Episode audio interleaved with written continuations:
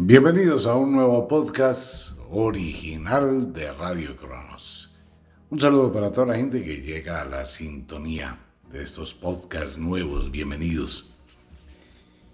Magia de diciembre. Hay que comenzar con la magia de Sembrina y hay que comenzar con la magia del fin de año y todo lo que tiene que ver con los solsticios del invierno y del verano. Llega el final del mes de octubre. Primer ritual, Samhain, 31 de octubre. Noche de la magia, final del otoño, inicio del invierno. Ese es el comienzo ¿no? de todas las festividades que hay del fin del año agrícola y el comienzo del nuevo año. Posteriormente que llega el día de la muerte y de la vida. Básicamente es el mismo día del Samhain. Luego tenemos la queimada en el mes de diciembre, que es la purga o la purificación de todas las energías que se han tenido durante el año y que se deben transformar, cambiar, mutar. Luego viene la época mágica, que es el Yule, el solsticio del invierno en el hemisferio norte, solsticio del verano en el hemisferio sur. Esos son los rituales de la magia. El ritual de los deseos, que comienza el 16 de diciembre, pues es el ritual que se hace para la preparación del Yule, del solsticio.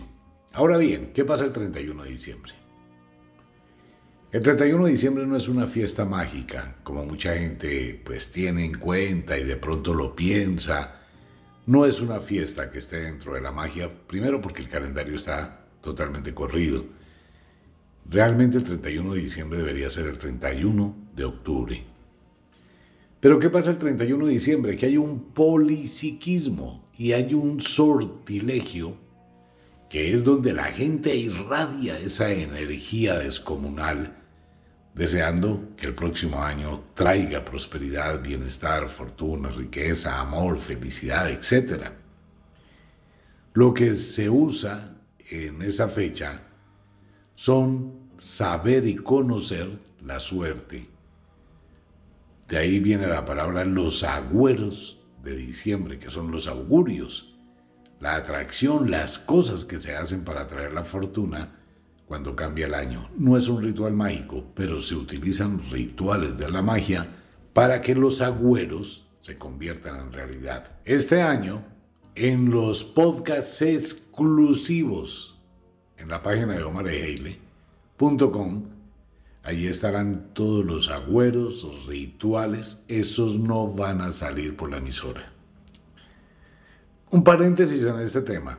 Venga, algunos oyentes ya me escriban, pero ¿por qué esos cambios? Porque vamos con la tecnología.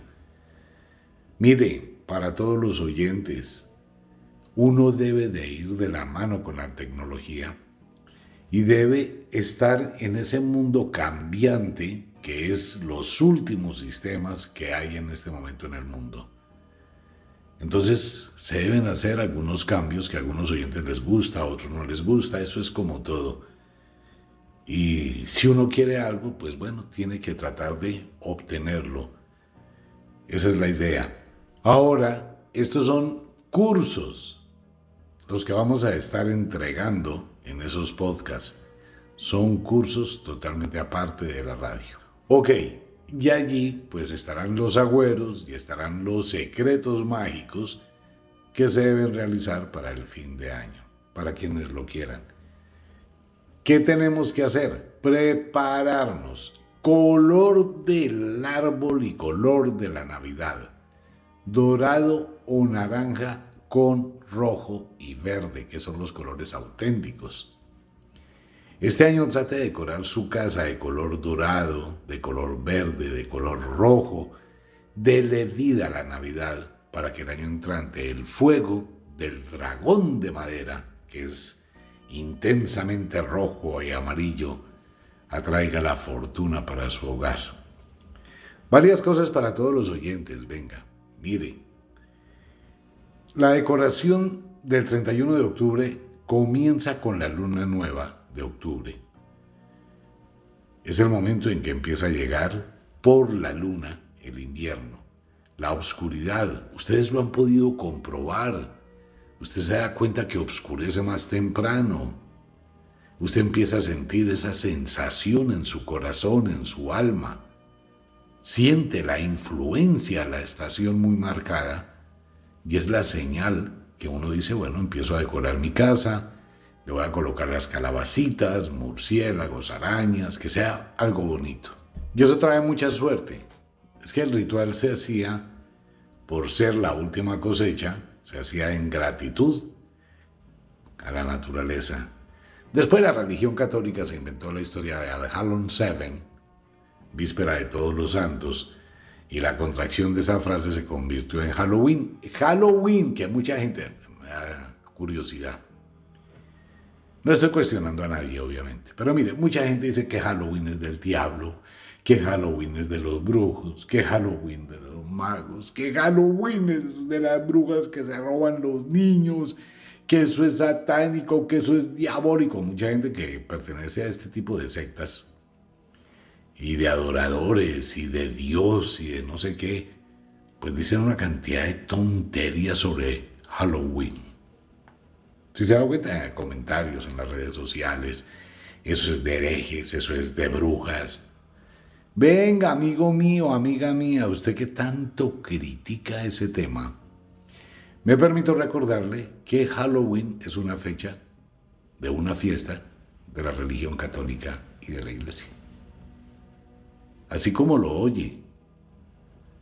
Mucha gente no tenía ni idea de lo que estoy diciendo, pero a mí no me crea nada averigüe, coja, entre y averigüe. ¿Qué significa Halloween?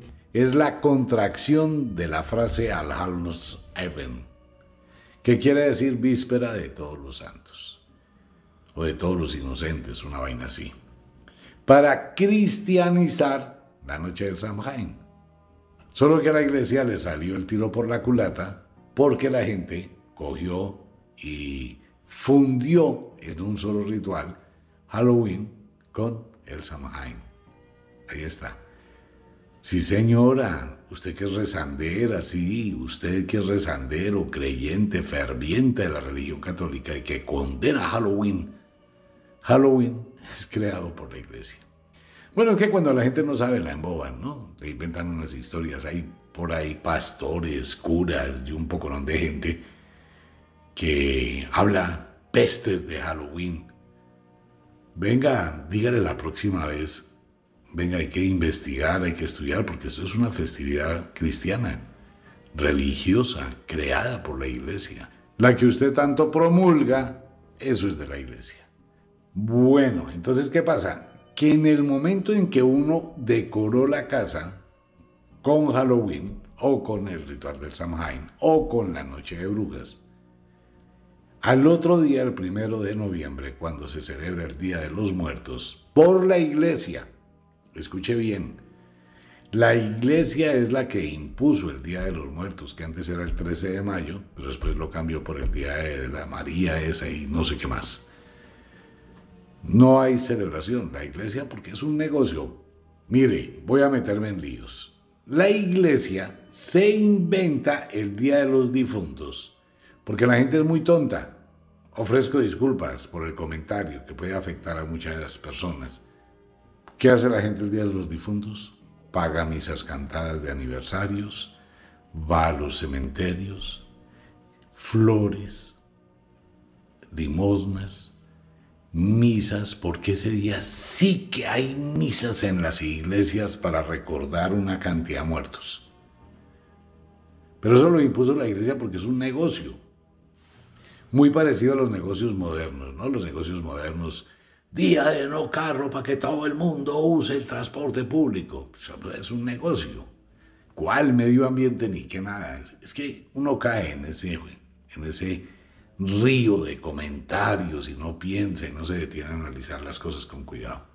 Mañana me están cuestionando por esto, pero no importa. Entonces, ¿qué pasa? Que la iglesia se inventó ese día para que los deudos pues fueran a pagarles un jurgononón de plata. Afortunadamente ya la gente está despertando en ese tema. Porque eso fue un día creado por la iglesia así, arbitrariamente. Un día cualquiera dijeron, no, pues venga, como es la noche de Samhain, el final del otoño, el final del año agrícola es la muerte. Entonces la iglesia dijo, no, pues venga, como es el fin, pues coloquemos el Día de los Muertos ahí, al ladito. Igual que el Yule. A mí me encanta este tema, me fascina. Todas las veces que la gente arma un pesebre, el pesebre se lo inventaron por allá en el 1500 y pico, y todo eso es carreta. En la Biblia, que me he leído 20 veces, de la primera a la última página, en toda la Biblia no existe una relación de que su famoso Jesucito haya nacido el 24 de diciembre.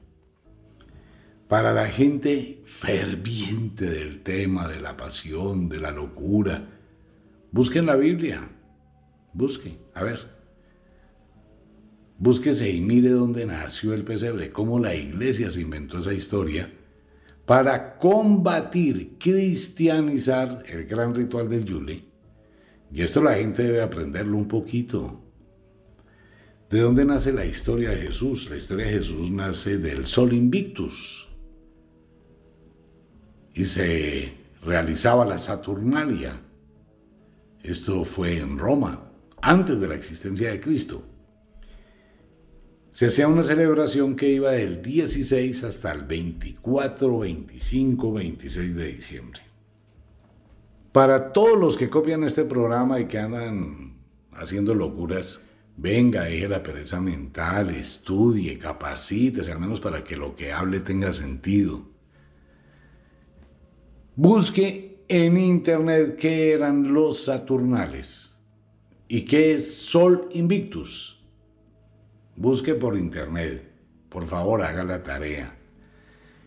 ¿Qué era la Saturnalia y los Saturnales? Pues era relación al dios Saturno y al dios Sol el nacimiento del sol, lo que ocurre en el solsticio del invierno, y hacían unas orgías la cosa más tenaz del mundo, los romanos. Por eso se llamaba Sol Invictus, la Saturnalia, los Saturnales. Eso es algo espectacular en la historia de la cultura romana, en las festividades romanas, una de ellas. Eran unas fiestas pero una festividad es la cosa más tenaz del 16 al 27 más o menos de diciembre para celebrar el arribo, el nacimiento del nuevo Dios Sol.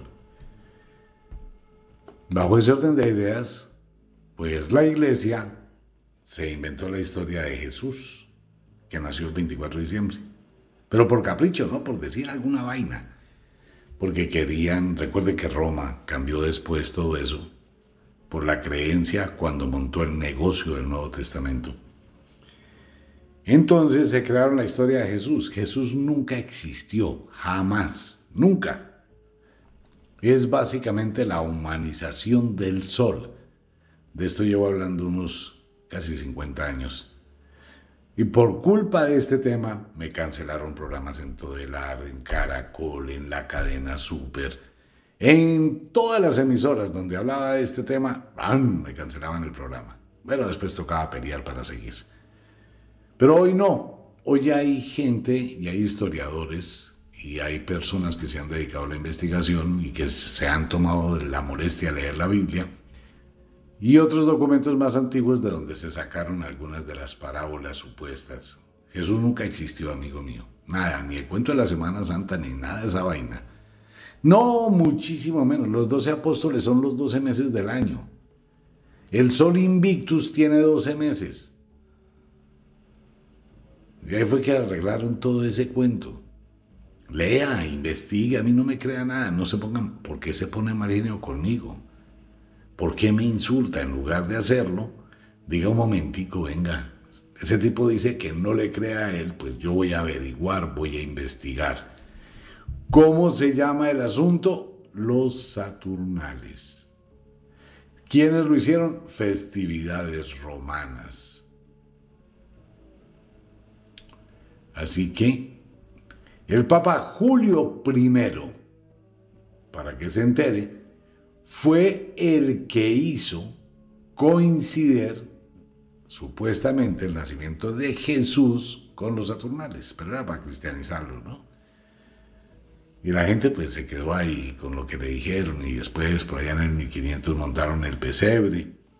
Todo lo que usted haga con esa celebración es mentira. Todo, absolutamente todo ese cuento es mentira. Porque en la gran mayoría de iglesias católicas no hay árboles de Navidad? Porque eso es un ritual pagano. En la gran mayoría de iglesias no hay árbol de Navidad. Ahora sí, porque les tocó, ¿no? Porque nada, pues ¿cómo hacemos? Ahora que la iglesia está cambiando el dogma, está aceptando lo que antes criticaba, cuestionaba, condenaba como pecado, pues se dio cuenta que le tocaba empezar como a adaptarse. Y en algunas, algunas iglesias diferentes de la cristiana, pues están vistiendo el árbol de Navidad y llevan al Papá Noel, pues hay que atraer a la gente, la limosna no se puede perder, la platica no se puede despreciar, porque el palo no está para cucharas. Entonces, pues toca recurrir a ello, ¿no? Y en ese tema pues se funde lo del paganismo, el cristianismo, la Wicca y todo en esas fechas. Pero Jesús nunca existió. Este año es mejor que en lugar de montar un pesebre y adoctrinar a sus hijos, con una historia de mentiras, haga su arbolito de Navidad, decore su hogar y empiece a hacer los rituales de los agüeros del mundo mágico y conozca los presagios. Que eso se sabe mucho en la lectura del huevo y en los sortilegios que se hacen en las cabañuelas. La cabañuela son los sortilegios del primero al 12 de enero, donde cada día equivale a un mes del año y lo hacen los campesinos de una forma perfecta. Entonces comenzamos la celebración. ¿Cuándo empezamos a vestir la Navidad? A partir del primero de noviembre. ¿Cuándo quitamos toda la Navidad? El 26 de diciembre. La gente dura con esa vaina hasta enero, mitad de enero. No, señores. No, pues hasta el 31 de diciembre. El 31 de diciembre no es una fecha mágica. Si usted está en armonía con la naturaleza, el 25 de diciembre nace el sol. Por eso se llama Sol Invictus, porque vuelve a renacer. Eso está en la cultura egipcia, con el dios Ra, está en la cultura griega, con el padre Zeus, está en la cultura china, está en todas las culturas la festividad del nacimiento del sol. Solo la religión católica le metió ahí pues el nacimiento de Cristo. Pero eso no es cierto. El 26 de diciembre uno coge lucecitas, árbol, todo y chao, adiós y gracias. Ok, eso es del mundo de la magia. Así lo dicta el mundo de la magia. Uno empieza a decorar en Navidad el primero de noviembre, después del Samhain. ¿Por qué? Porque va a cubrir el inicio del el invierno, que es lo más oscuro. El 25 de diciembre llegamos a la cúspide del invierno y empezamos a entrar al final del invierno y nace el nuevo sol. Entonces uno retira todo eso, no deje las luces más allá, pero si usted quiere, pues hágalo. Y ya lo que es el 31 de diciembre eh, se celebra es una energía polipsíquica donde la gente, por ser el final del año, irradia al cosmos un pensamiento de prosperidad, y ahí es donde se usan los rituales de la magia para traer la suerte para el año siguiente. ¿Sí me hago entender? O sea, la fecha no existe, pero sí existen rituales que ayudan a traer la suerte. Las decoraciones navideñas se retiran el 25, 26 de diciembre, por ahí el 27 máximo. ¿Qué comienza? ya la festividad del fin de año. Hay que estar atentos con todo eso si uno quiere estar en armonía con la naturaleza. Use la lógica. Entonces, de paso, eh, empiece a decorar su casa para el 31 de octubre y posteriormente vaya listando las lucecitas, vaya decorando su casa. La gente se ha olvidado de eso. Familias, muchas que dejaron de hacerlo, al siguiente año les va re mal. Re. Ah, no, yo no voy a gastar plata en electricidad, yo no voy a poner a poner luces, yo no voy a poner esa vaina, yo no quiero hacer eso. Ok, usted es libre, como todo en la vida, usted es libre de hacerlo o no hacerlo. ¿Quiere suerte para el año entrante? Ok, viva, vibre con la Navidad. Únase con la naturaleza. ¿No quiere suerte? Pues bueno, quédese así. No, es que no tengo plata. Ok, ¿no tiene plata hoy? No. El año pasado vistió el arbolito de Navidad y decoró su casa con Navidad y vibró con la Navidad. No, porque es que tampoco tenía plata. Bueno, pues de aquí para abajo va a seguir exactamente igual. Y los agüeros, pues si usted no viste la Navidad, ¿para qué va a pedir un agüero el 31 de diciembre? Qué tontería, ¿no? A la gente se le olvida la ley de la compensación, algo por algo. Quiero que la naturaleza me cubra de bendiciones y de prosperidad. Quiero pedirle a la vida, porque Dios no existe. Quiero pedirle a la vida que me ayude, a que las cosas fluyan, a que haya una buena cosecha, a que las cosas mejoren. Ok, ¿qué le da usted a la vida? No, pues nada, ¿qué le voy a dar a la vida? Vista, la Navidad, vibre con la Navidad, vibre con el sol, con la luna, con el agua, la tierra, el aire, el fuego, que es lo que tiene usted ahí a la mano. Eso es el panteísmo, eso es Dios, eso es el poder, los elementos, la naturaleza. Pero si no lo hace, pues amigo mío, no va a obtener nada. Si uno no da nada, no tiene nada. ¿Por qué tiene que darle? Es así de simple. Entonces, este fin de mes, decore su casa. Yo no le estoy pidiendo que tenga una decoración, pues, lo más lujoso. Un solo bombillito navideño, una coronita, un arbolito pequeñito, eso da vida en el hogar y da ese sabor navideño y da ese poder. Pues bueno, ¿que eso es pecado? Pues sí, la iglesia dice que es pecado todo. Montar en bicicleta para la iglesia era pecado. Comer con cubiertos para la iglesia era pecado. Para la iglesia todo es pecado. Reír, vestirse, pobres mujeres que tienen que andar con las faldas hasta el piso, sin poderse maquillar, sin poder bailar, sin poder disfrutar, sin tener sexo, absolutamente nada, acabadas. Porque es que cualquier cosa que haga hasta pensar es pecado. La iglesia, para la iglesia, todo es pecado. ¿Usted nunca se ha detenido a pensar en eso? ¿Que la iglesia le prohíbe todo? Si usted es una madre soltera, usted es una mujer de lo peor que tiene que estar marginada de todas las demás. Si usted es una mujer que vive con el hombre sin casarse, usted está en pecado.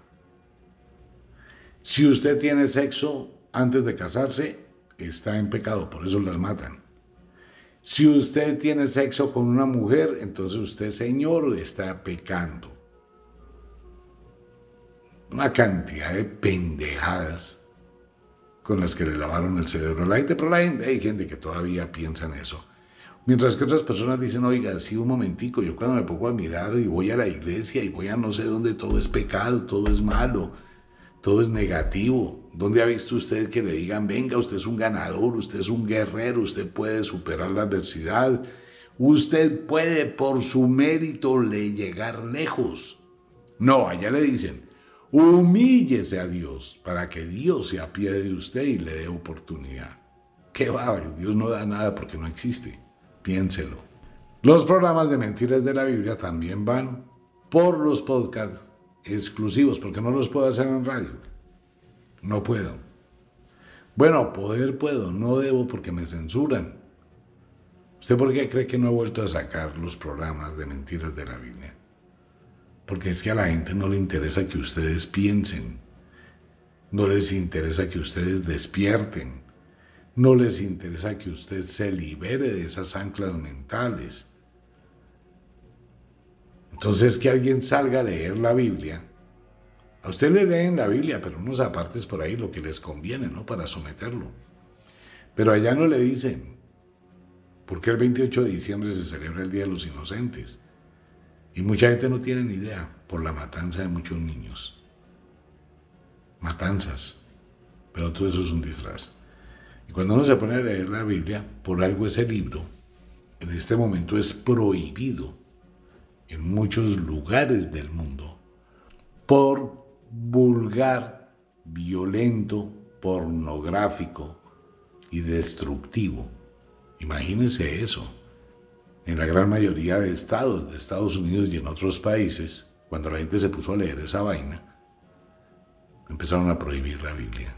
No permiten seguir adoctrinando a los niños con ese libro. Eso va a desaparecer en unos años, total. Por eso la iglesia se está acabando.